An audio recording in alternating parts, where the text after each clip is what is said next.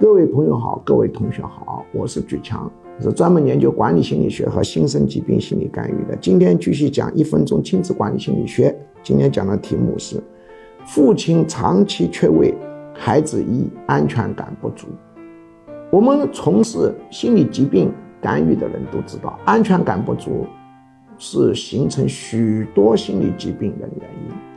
那么，安全感不足。有很多种类型，其中一种情况就是父亲在家庭生活中长期缺位，比如长期出差、长期见不着，那么孩子的安全感就容易不足，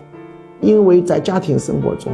母亲主要是爱的来源，父亲主要是一种强烈的保护感、安全感的来源，父亲缺位容易造成安全感不足，是不妥的。